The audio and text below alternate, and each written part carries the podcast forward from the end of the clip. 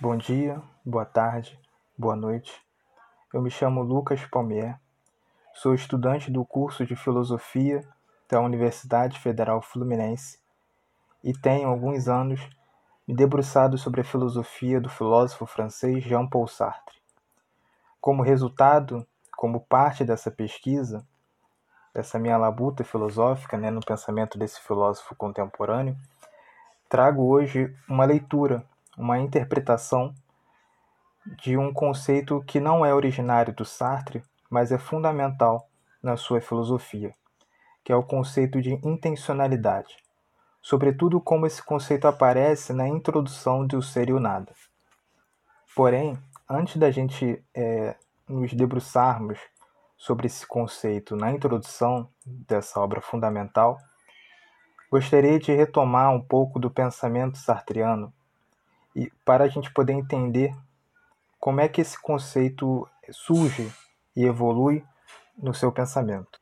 Um ponto fundamental do surgimento da evolução desse conceito no Sartre são os anos de 1933 e 1934, que são os anos onde Sartre irá para Berlim estudar filosofia, sobretudo a filosofia russeliana, e é onde ele escreve também seus ensaios intitulados A Transcendência do Ego, onde ele trata sobre o problema do eu transcendental, e outro ensaio intitulado Uma Ideia Fundamental da Fenomenologia de Russell, a Intencionalidade, onde ele vai demonstrar a importância desse conceito para superar um dualismo moderno entre o idealismo e o realismo, que é um projeto fundamental do, do filósofo, desse filósofo francês, sobretudo da sua juventude. Buscava então superar esse dualismo entre idealismo e realismo. E é pela fenomenologia de Russell, sobretudo pelo conceito de intencionalidade, que Sartre irá enxergar uma terceira via para esse problema. Com o conceito de intencionalidade, acreditava poder superar o realismo e o idealismo, sobretudo pela fórmula toda consciência é consciência de alguma coisa, onde esta coisa não poderia interferir na consciência e a consciência, da mesma forma, não poderia ir até a coisa constituindo-a e, portanto, interferindo no seu interior, em seu ser. No ensaio Uma Ideia Fundamental da fenomenologia de Russell, ele acredita poder é, colocar contra a filosofia digestiva a intencionalidade russeliana. Trago então um trecho desse ensaio. Sartre diz: Russell não se cansa de afirmar que não se pode dissolver as coisas na consciência. Vós vedes esta árvore aqui, pois sim, mas vós a vedes no lugar mesmo onde ela está, à borda do caminho, no meio da poeira, só e torcida sob o calor, a vinte léguas do Mediterrâneo. Ela não saberá entrar na nossa consciência, pois ela não é da mesma natureza que esta. Em seguida, diz: a consciência e o mundo são dados ao mesmo tempo. Exterior por essência consciência, o mundo é, por essência, relativo a ela.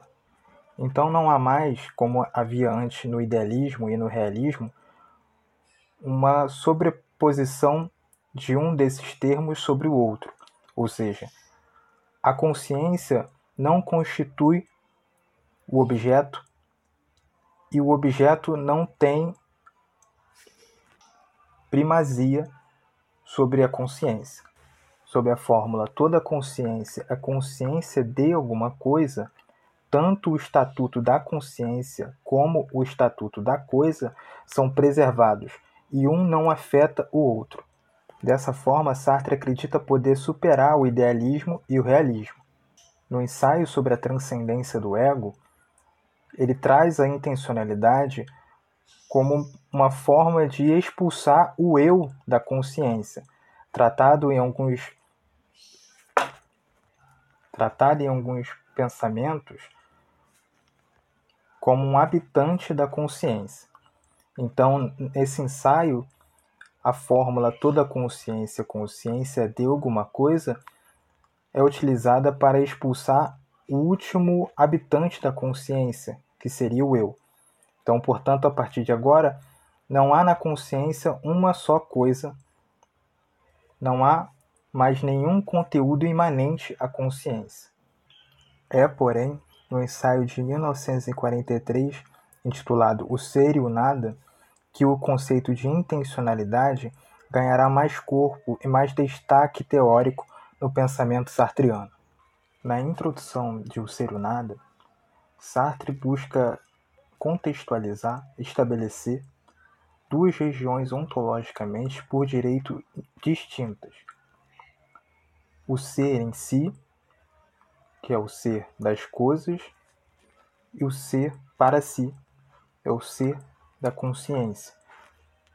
Segundo a minha leitura, esse conceito, o da intencionalidade, ele aparece na introdução de O Ser o Nada com dois sentidos ou com dois pontos de vista possíveis sobre ele.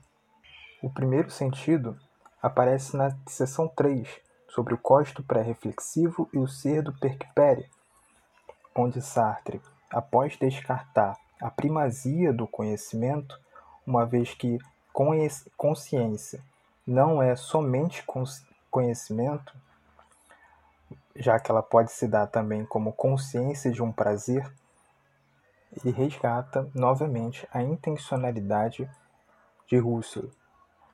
Então, mais uma vez, trago uma citação do Sartre na introdução do Ser Nada.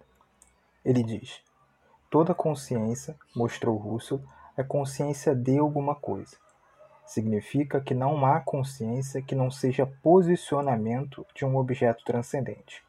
Ou, se preferirmos, que a consciência não tem conteúdo.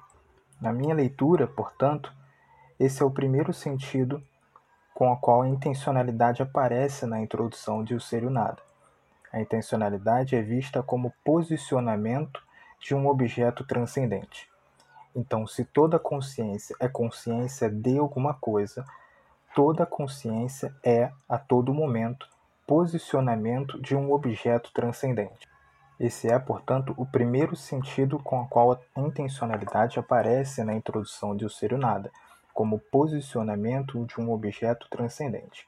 Então, a todo momento, nós, nossa consciência, posicionamos um objeto transcendente.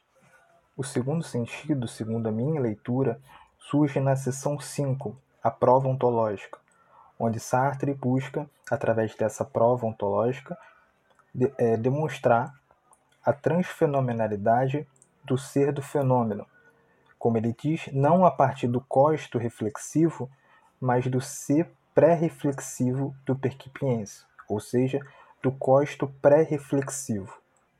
Sartre então retoma a fórmula russeliana toda consciência, consciência de alguma coisa, sob o sentido de toda consciência é posicionamento de um objeto transcendente.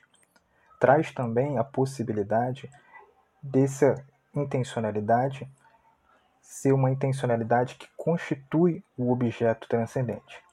Mas rapidamente ele se coloca contra essa concepção, uma vez que estar frente a um objeto transcendente é estar frente a algo que não é a consciência. Portanto, não poderia ser constituído por ela. Sartre, então, após tecer suas críticas ao Russo, diz: a consciência é consciência de alguma coisa. Significa que a transcendência é a estrutura constitutiva da consciência. Quer dizer, a consciência nasce tendo por objeto um ser que ela não é. Chamamos isso de prova ontológica. Em seguida, dizer que a consciência é consciência de alguma coisa significa que não existe ser para a consciência fora dessa necessidade precisa de ser intuição reveladora de alguma coisa, quer dizer, um ser transcendente. Ou seja, e aí está o segundo sentido de intencionalidade na introdução de O Ser o Nada, segundo a minha leitura. Toda consciência é relação ontológica a um objeto transcendente. O segundo sentido é este: a intencionalidade como relação a um objeto transcendente. Não por acaso irá dizer logo em seguida assim: dizer que a consciência consciência de alguma coisa é dizer que deve se produzir como revelação revelada de um ser que ela não é e que se dá como já existente quando ela o revela. E mais um pouco abaixo, irá definir a consciência pegando de empréstimo o Dasein heideggeriano. Ele dirá: a consciência é um ser para o qual, em seu próprio ser, está em questão o seu ser, enquanto este ser implica outro ser que não si mesmo. Há, portanto, duas leituras, dois sentidos, dois pontos de vista da intencionalidade na introdução de Nada. Primeiro, a intencionalidade como posicionamento de um objeto transcendente, e segundo, a intencionalidade como relação a um objeto transcendente. Segundo a minha leitura, há uma espécie de passo ontológico do primeiro sentido ao segundo sentido uma vez que posso dizer que posiciono um objeto transcendente, mas isso não implica uma relação ontológica com este objeto que a segunda leitura implica. Está aí o passo ontológico, onde somente a ontologia sartriana possibilita. Uma coisa é poder posicionar um objeto transcendente, outra é ser uma relação, ser essa relação a um objeto transcendente. Não há, portanto, ser para a consciência fora dessa necessidade de ser relação a um objeto transcendente. Não há ser para a consciência a não ser sob a fórmula da intencionalidade que diz que toda consciência é consciência de alguma coisa. Acredita-se que, ao longo do resto da ontologia fenomenológica sartreana, ambos os sentidos se deem ao mesmo tempo. Porém, é interessante notar esse passo ontológico que Sartre dá à intencionalidade, colocando ela como condição mesma do ser da consciência. Ambos os sentidos terão consequências ontológicas e fenomenológicas em todo o seu pensamento, sobretudo na ideia de ser no mundo emprestada de Heidegger. Uma vez que se toda consciência é relação a um objeto transcendente, então a consciência, o ser para si, a realidade humana está sempre em situação, ou seja, está sempre em relação ao mundo, ao ser em si. Portanto, essa intencionalidade enquanto relação a um ser transcendente não é um mero conceito, mas é a definição mesma do modo de ser da consciência, e portanto estará presente em todo o pensamento humano de Sartre.